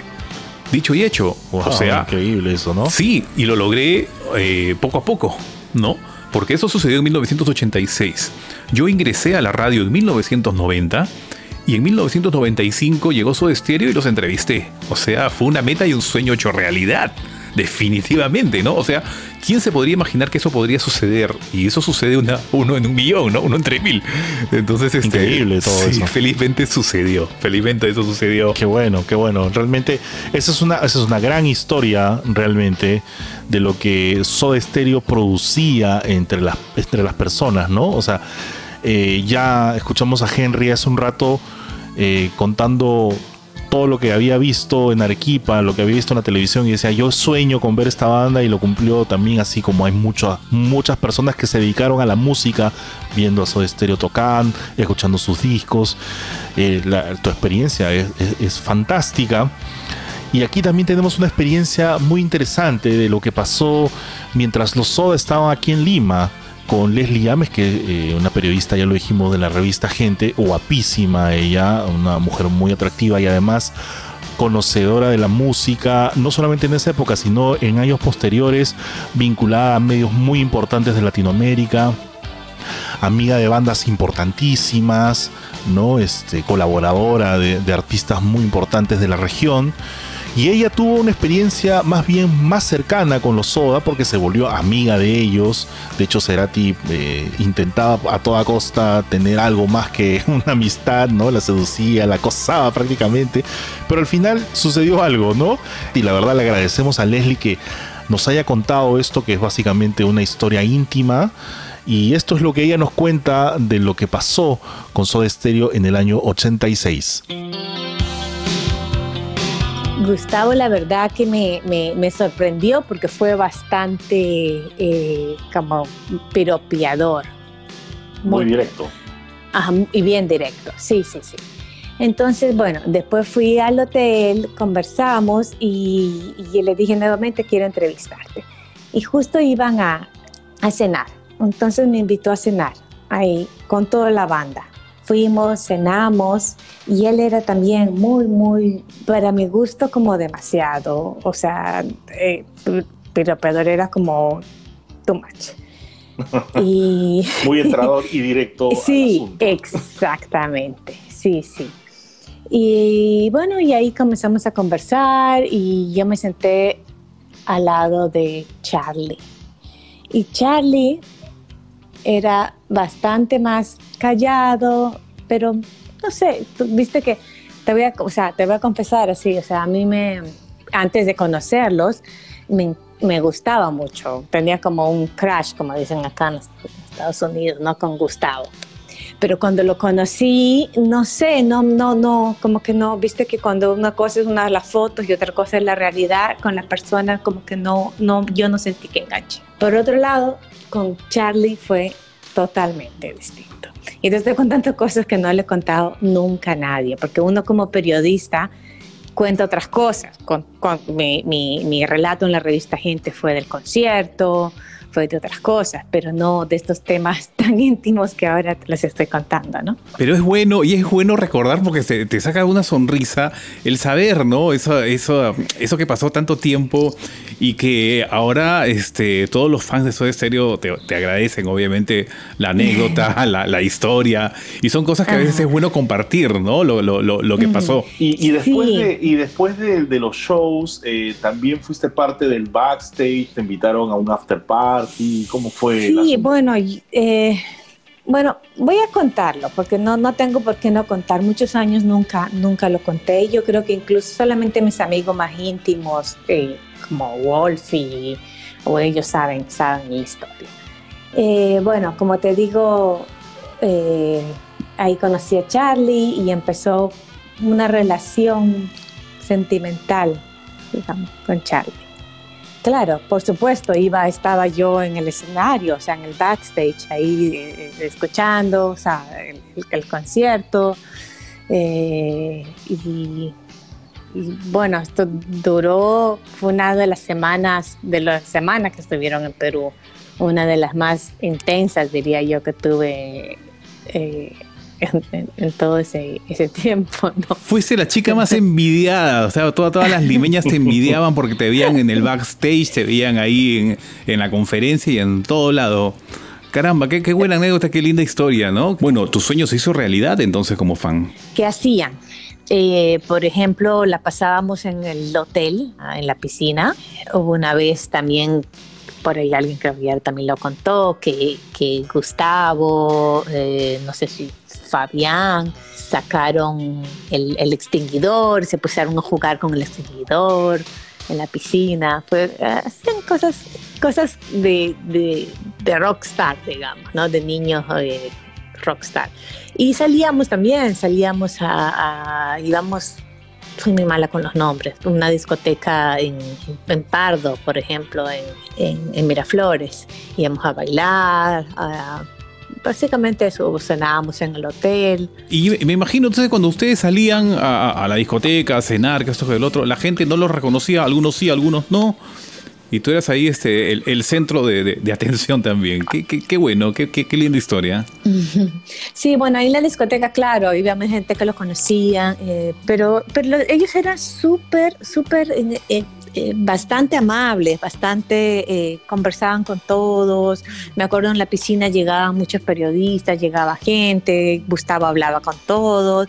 Eran bien, bien entrenadores, cosa que yo después en otras giras no lo he visto con Soda ya te digo, cuando los vi en, en, en, Miami, o sea, cuando vinieron acá en la última gira, no, no era lo mismo. O sea, obviamente con Charlie sí, pero con el resto de la banda eh, distinto. O sea, o, sea cómo ellos tomaban a la gente, digamos, en el backstage, era ya otro, otro tipo de, de saludo, ¿no? Qué increíble, qué increíble lo que cuenta Leslie realmente, porque es algo que ella no lo había contado a lo largo de estos treinta y pico años, ¿no? Es este es saludable. Eh, le agradecemos la confianza aquí a Caja Negra para que haya podido contarnos esto. Y bien, y me parece también increíble que ella nos cuente de que no tenía cámara fotográfica, no tenía registro ni, ni, grabadora de audio, porque en esa época muchos periodistas también tenían solamente su libreta de apuntes y su lapicero. Y, y, y, más aún si era una chiquilla de 15 años, no, no le iban a dar responsabilidad de llevar un fotógrafo y esas cosas, me imagino yo. Entonces son experiencias de vida que le quedan a Leslie y que nos lo cuenta en esta ocasión aquí en Caja Negra, ¿no? Y más allá de, bueno, de haber intimado con Charlie, con Zeta y con Gustavo, y de haber tenido este, este pequeño romance que luego se transformó en una amistad de larga data con Charlie, porque también nos ha confesado que aún sigue siendo amiga de Charlie. Bueno, Leslie está casada, es madre, ya tiene su familia consolidada y demás, pero este, tiene una relación, una bonita relación amical con, con Charlie. Este, lo que ella también nos contó, que es muy impresionante, fue que fue testigo de la prueba de sonido de la Mauta y, lo que nos cuenta es que ella había ido como que un poco escéptica porque no sabía cómo era, cómo funcionaba la banda sobre el escenario, cómo funcionaba la banda musicalmente y se quedó impresionada al ver el, la prueba de sonido y, de todo lo que escuchó ahí, ¿no? Aquí está Leslie contándonos eso. Primero fui la, a la, prueba de sonido, me invitaron a la prueba de sonido Y ahí me acuerdo que digo, qué lástima que no, no existía la tecnología en esa época que hay ahora, porque recuerdo haber visto a Gustavo eh, en la prueba de sonido con, con canciones de Led Zeppelin. Y él hacía tan bien, yo quedé impresionada con el sonido y con toda la, la, la onda del grupo y fotos en esa época yo tampoco tomaba, o sea, no hay como un registro que yo tenga, pero más que lo tengo en mi memoria de, de ver cómo ellos probaban sonido con, con canciones de Led Zeppelin. Una privilegiada de estar en una prueba de sonido, particularmente, te cuento Juanca y a la gente también. Creo que, creo, bueno, en resumen yo he visto a Soda Stereo 10 veces en vivo. Bueno, para ser peruano creo que es una cifra un poquito aceptable, ¿no? Pero si ahorita me dieran elegir ver un show de Soda Stereo o ver una prueba de sonido, yo me quedo con la prueba de sonido. O sea, me encanta ver una prueba de sonido. ¿Por qué? Porque allí los músicos pueden explayarse como les da la gana. Gustavo muchas veces no canta, son versiones instrumentales. O hacen jammings de, canciones este, que, les gustan a ellos. Entonces es algo eh, de mucha suerte, ¿no? El haber estado en la prueba de sonido, lo que nos cuenta Leslie, lo que sucedió ese día en el Amauta. ¿Quién más recuerda el pro de sonido del backstage y lo que sucedía? Acá Gastón Medina Wolfi nos cuenta qué sucedía en el backstage de la Mauta. Yo recuerdo que en el backstage este, estaban concentrados. Eh, había, había, ellos habían pedido bebidas, ¿no? Este, sanguchitos, recuerdo, sándwiches de pollo, etcétera. Y lo tenían ahí y estaban básicamente concentrados, ¿no? El que más, digamos, era locuaz era, era Z, porque me acuerdo que Charlie estaba sentado con las baquetas en la mano y hacía la finta como... Un, sentí que era una especie de calentamiento, ¿no? Una especie de, aflojar un poco las manos. En cambio, Z era el más locuaz y, Gustavo, Gustavo también estaba concentrado, casi no hablaba, ¿no? Era un poco... Eso fue la imagen que yo me, que yo tuve de ellos, ¿no? Y, la gente de la producción de SOA automáticamente, cada rato ingresando, viendo que todo esté correcto, ¿no? Pero básicamente esa fue la imagen que yo tuve en el backstage previo al show y ya posteriormente cuando ya tuve que salir y dieron la hora y tuve que salir para hacer la presentación, ¿no? Y obviamente la palabra autorizada del el promotor Jorge Fernández, también que nos cuenta lo que pasaba ese viernes, sábado y domingo, las tres fechas de noviembre de 1986 en el Coloso, como le decían, Amauta. La primera vez que vinieron a, Lima fue en el Coliseo Amauta, por, por eso que te digo del arreglo que yo tenía con Panamericana Radio, ahora pertenece a una iglesia la Amauta.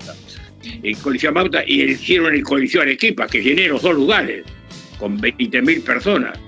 Y era, se podía hacer en la Mauta entonces, hoy no se podría hacer en la Mauta, porque en aquel tiempo los sonidos eran totalmente distintos. Si tú ves el sonido de aquella época, te ríes, ¿no es cierto? Eran unas columnas eh, Shure, ¿me comprendés? Eran unas columnas chicas y los controles eran como una mesita de 40 por 50. Hoy, eh, hoy vale medio millón de soles el sonido de soles no, de dólares, los Meyer y todas esas cosas. Y, las, y las, los controles tienen 2 metros 50 por 80 centímetros, todo computarizado.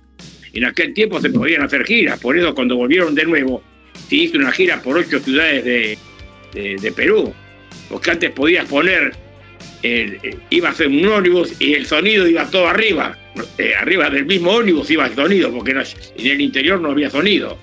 ¿no es cierto? Todo eso se podía hacer en esa época, hoy ya no puedes hacer eso. Ver el, show en el Amauta, eh, recuerdo muy bien también cuando Gastón Medina sube y él nos cuenta que, tuvo un speech para, para poder este, presentarlos y, él recuerda de esta manera ese show del 86. Sí, ojo, eh, me, dieron segundos, ¿ah? Me dieron segundos. Acuérdate que cuando actúa Soda, no permitió que un grupo peruano esté en el show, en el escenario, y, este, y, el micrófono que me habilitaron a mí eh, era pegadito a, la, donde estaba la sala de control de monitoreo, y me dijeron, este, eh, Taberna creo que fue que me dijo, no, este, no, no recuerdo bien el, encargado del tema, y me dijo, tienes segundo para anunciar a Soy Stereo. Y, y, así fue que me dieron un micrófono, este, que fue la exigencia de la radio, para que podamos estar ahí. Yo estaba recontra nervioso, o sea, lo dije todo corrido, lo dije todo, este, eh, era nerviosismo por muchas cosas. Uno, porque el argentino te decía 10 segundos. Dos, porque tenías el amauta repleto. Tres, porque estaba tu grupo favorito a, tu costado en las escaleras a punto de subir y tú estabas mirándolos. eh, y, yo anunciándolos y tú estabas mirándolos porque ya estaban ya con, sus trajes dispuestos a entrar al- al escenario para poder brindar finalmente el show, ¿no?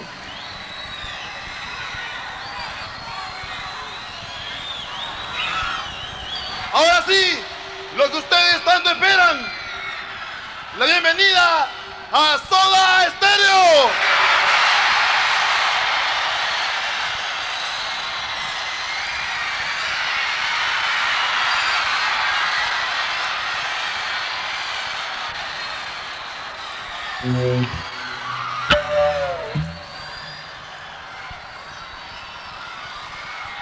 Para los que coleccionamos eh, piratas y, y grabaciones no oficiales de Soda Stereo, sabemos que el, el del concierto del 86, el que circula, que es el de la última fecha, si no me equivoco, eh, pues es muy cotizado porque tiene un gran sonido, ¿no? Está grabado de la consola, dependiendo de la calidad que lo encuentres, pues la experiencia es mucho mejor.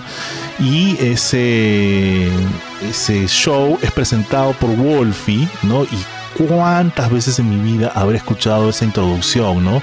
Ahora sí, lo que ustedes tanto esperan, la bienvenida a Soda Stereo. Yo, y, el- y ese día que conversamos, por, o al menos yo conversé por primera vez en mi vida con Wolfie y escuchaba su voz y era, oye, esta voz la escucho hace 35 años, ¿no? Increíble, ¿no? que, que Wolfie tiene una voz característica, ¿no? Muy, muy, muy radial, ¿no? Entonces, y su voz está tan intacta como ayer. Y es eh, increíble lo que nos cuenta Wolfie sobre, sobre esos shows de la Mauta. Una de las características de este show era que la voz de Gustavo estaba rasposa. O sea, ya estaba gastada. Por momentos le salen ligeros gallos en algunas canciones. Y este. Pero hay unos que ni cuenta se dieron y estaban felices, ¿no? El audio sí fue directo de la consola, no hubo ningún tipo de proceso.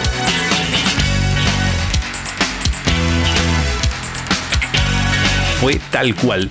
Porque todos sabemos que un show en vivo, para editarlo en un disco, tiene que ser re, re, re y súper re procesado para que se escuche mejor. Esto no tuvo ningún tipo de efecto, ni plugin, ni había computadoras, ni nada. De cinta al aire, tal cual como sonó en el Amauta. Buenas noches, Lima. Qué increíble toda la, la- la experiencia de, de recordar toda esta visita de 1986 de los Soda Stereo. Y luego de, que, ellos se presentaran en el Amauta, entonces ese, ese, ese show se pasaría, se pasaría obviamente por la radio. Y era impresionante escuchar estas canciones, la intro de Sobredosis de TV, este, la, la- la versión de Danza Rota, el repetir juegos de seducción y la, repetían en dos versiones diferentes. A mí me gustó mucho más la segunda versión, la del bis. Juanca, tú que has escuchado este concierto una y mil veces y que me imagino ya te lo sabes de memoria, ¿qué podrías compartir eh, o qué podríamos hablar de, cada canción? ¿Cuál fue la versión que más te gustó, la que menos te gustó? ¿Qué tal el sonido? Bueno, el sonido es espectacular, ¿no? Porque como comentamos hace un ratito, está grabado directamente de la consola, ¿no? Recuerdo la primera vez que lo escuché, yo tendría que, no sé, 10 años probablemente, un amigo trajo ese cassette de ICA, porque Radio Constelación de ICA, que fue la radio oficial de Soda Stereo un año después, eh, del 87, gra- eh, transmitía constantemente ese show, no sé cómo habrían conseguido el audio, y recuerdo claramente eh, la intro de Sobredosis de TV, que era muy parecida a la de Obras, luego eh, esa parte cuando Cerati dice, Ecos, Ecos. ese, ¿no? Y después esta frase que dice, es un hola chao, hola chao, ¿no?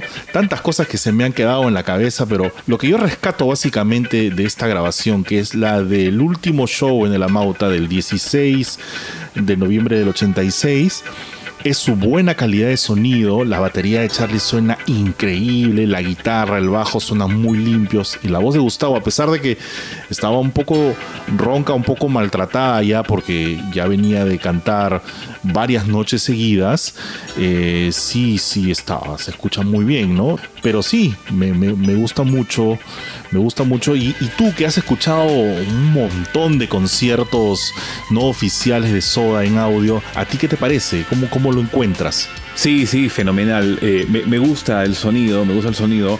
El, el reemplazo de las cuerdas de sobredosis de TV del intro, Fabián lo hace muy bien, lo ejecuta de manera perfecta. Y tú dices que, por ejemplo, que la batería suena impecable. Y el bajo también le da un peso increíble porque te das cuenta a la hora que entra el bajo en sobredosis de TV, eh, entra a la vez que la guitarra. Y ahí es donde viene el, y te retumba el subwoofer, ahora que uno ya puede escucharlo con subwoofer y no como hace 35 años. Entonces ahí te das cuenta de la potencia que tenía el bajo de Zeta Bocio también a la hora de ponerle la energía a la, a la interpretación de todas estas canciones, ¿no? Entonces, claro, las frases que decía Gustavo durante el show, este, o, las versiones diferentes, ¿no? Este, la versión diferente de, Dietético, la, intro larga de Teleca, ¿no? Este, la versión de Afrodisíacos que tenía una intro también totalmente sintetizada, bien larga, ¿no? Este, eh, el, arreglo de órganos, te hacen falta vitaminas, de, Jet Set, ¿no? Entonces, se- ese audio se hace histórico, ¿no? Claro. Me parece que este es un show, este es un show que está basado básicamente en lo que ellos hacían en obras, ¿no? Ya tenían como un espectáculo montado, un show de un repertorio que el 14, 15 y 16 no varió mucho, salvo el día 15, que eh, según el libro oficial de Soda Stereo, la biografía de Marcelo Fernández Vitar, fue el único día que la banda tocó, eh, de los cuatro conciertos que hizo en Perú, fue el único día que tocó Prófugos, ¿no? Eh, pero la demás, casi el repertorio fue similar. En lo que sí hubo un gran cambio fue en el look de la banda y sobre todo en el look de Gustavo. Bueno, todo el mundo miraba a Gustavo por ser el cantante y el guitarrista. Por ejemplo, el día 14, Gustavo eh, se presentó vistiendo una camisa... ah, ah, ¿Cómo decía? Vaporosa, una camisa así muy llamativa de color rojo. Eh, el día 15 eh, fue con una camisa azul. Y el día 16, que ha quedado registrado no solamente en audio, sino también en un video, porque hay un video del show de la Mauta, que está grabado con, con la tecnología de ese entonces. Imagínate, tecnología del año 86, pero tecnología del Perú. tecnología audiovisual del Perú, ¿te Pero, imaginas? pero ahí está, ahí está. Sí, ese día Gustavo se presentó en- con una camisa media ploma, rayada, ¿no? Una, unos colores bastante chillones, ¿no? Para ese entonces. Claro, claro, esos colores este, muy, muy, muy llamativos, muy vistosos, bri- bri- briosos, ¿no? Y, también este, hay mucha gente que se pregunta que seguramente el único contacto con la prensa fue eh, en, en Radio Panamericana. No, en el 86 hubo contacto con la prensa en el aeropuerto cuando llegaron. Con Radio Panamericana en su terraza y también luego hubo una, una especie de rueda de prensa, ¿no, Juanca? Sí, una rueda de prensa donde fueron los principales medios de aquí y donde ellos eh, respondieron un montón de, de preguntas. De hecho, ahí también hablaron algo del mix soda o del soda mix. No me acostumbro a llamarle soda mix porque toda la vida le he hecho mix soda, pero ahora nos han dicho los expertos y creadores de la obra que se llama soda mix. ¿Ok? Hablaron sobre los planes que tenían ya todo el mundo sabe que estaba grabado Signos y que iba a salir en pocos días a, la venta. Y, y de las cosas que se destacan ahí fue que luego de esa rueda de prensa se realizó una sesión de fotos. Hay muchas fotos que están en la red, en páginas dedicadas a la difusión de Soda. Ahí se puede ver este tipo de fotos. Y dentro de, de lo curioso de la época de, esa, de ese encuentro con la prensa fue que mientras ellos hablaban con los periodistas, estaban fumando, ¿no? Ahora eso es como que muy mal visto, por ejemplo, ¿no? Gustavo, ya sabemos, era un fumador empedernido, Z también aparece fumando y ahí al costado Charlie, que era el único de la banda que no, que no fumaba, este, aparece ahí con ellos. Y como nos comentó Leslie Ames hace un momento, en ese momento Soda Stereo era una banda muy abierta a la prensa, muy comunicativa, estaban obviamente abriendo territorio y había que hacer muchas concesiones y hablar con la prensa, así sea un tema rutinario y probablemente aburrido, les convenía a ellos porque estaban, como digo, abriendo territorio. Y así fue como Soda Stereo en su primer encuentro con el Perú atendieron a la prensa, como dice Javicho, en la radio oficial, que fue Panamericana, y también en una rueda de prensa con varios medios del país. Ahora, otro de los aspectos también importantes de esa visita fue que en ese momento ya Signos estaba grabado y por, por ese motivo, me imagino, fue que la banda se animó a estrenar Prófugos en vivo en uno de los shows, de esos tres shows de la Mauta. Y según eh, Wolfie, también tocaron Presenta Americana. Ese es un dato que al menos yo no he podido corroborar. Yo sabía que sí, eh, Prófugos había sido estrenado en uno de los conciertos, en uno de esos tres conciertos, pero Persiana Americana no, eh, él menciona a un periodista del diario del comercio, he intentado buscar en el, en el archivo del comercio, pero no he encontrado la nota y no estoy muy seguro. Si ustedes eh, tienen algún dato preciso sobre eso, escríbanos a nuestras redes sociales, arroba caja negra cast en, en Instagram y cuéntenos un poco. ¿Tú estás seguro de eso, Javicho? No, no, no estoy seguro, pero él refiere a Guido Bolaños, que era periodista en esa época. Y bueno, sinceramente, si, si está seguro, seguro y Guido también, posiblemente sea, sea muy cierto eso, ¿no? Pero qué, lamentable que no haya registro auditivo ni de video de, de, de esas presentaciones, porque imagino claramente que serían las primeras versiones pre-estreno de signos. Entonces serían unas versiones muy, muy primigenias todavía, ¿no? Entonces sería muy interesante encontrarlas y, pasarlas y compartirlas algún día. ¡Hey! Somos un conjunto. ¿El régimen se acabó? Y bueno, eh, hemos llegado ya al final de este primer episodio dedicado a Soda Stereo en el Perú, en donde hemos hablado de su debut en nuestro país en el año 1986, con un concierto en Arequipa y tres en la ciudad de Lima.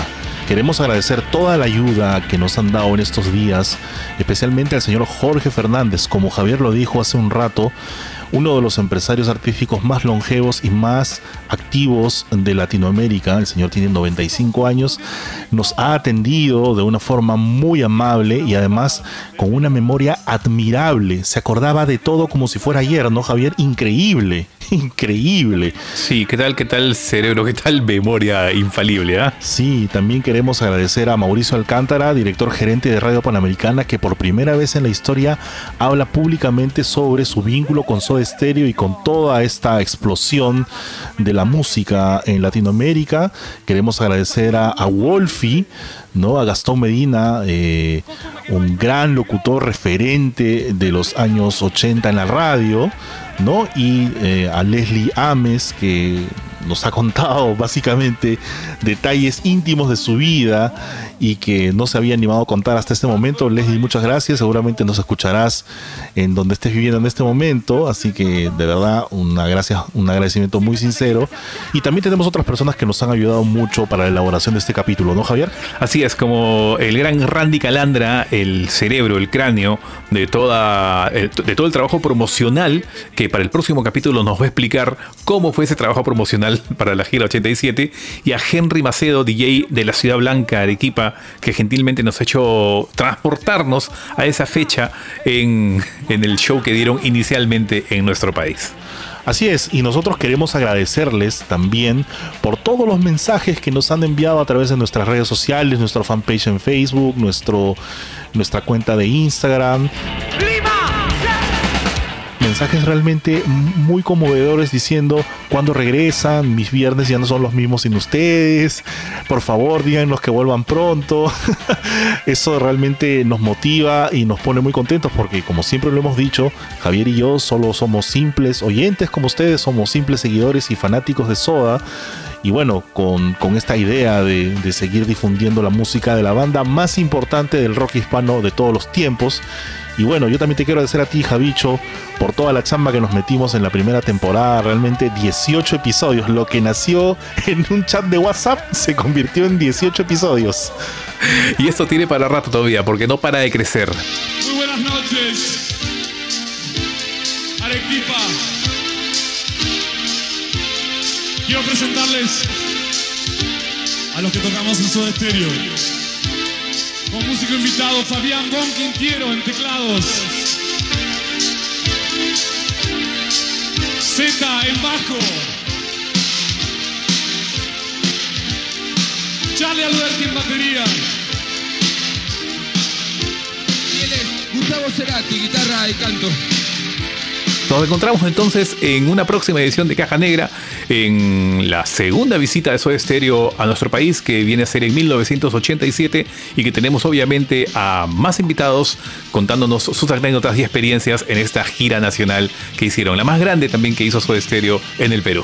Nos vemos en el próximo episodio. Chao.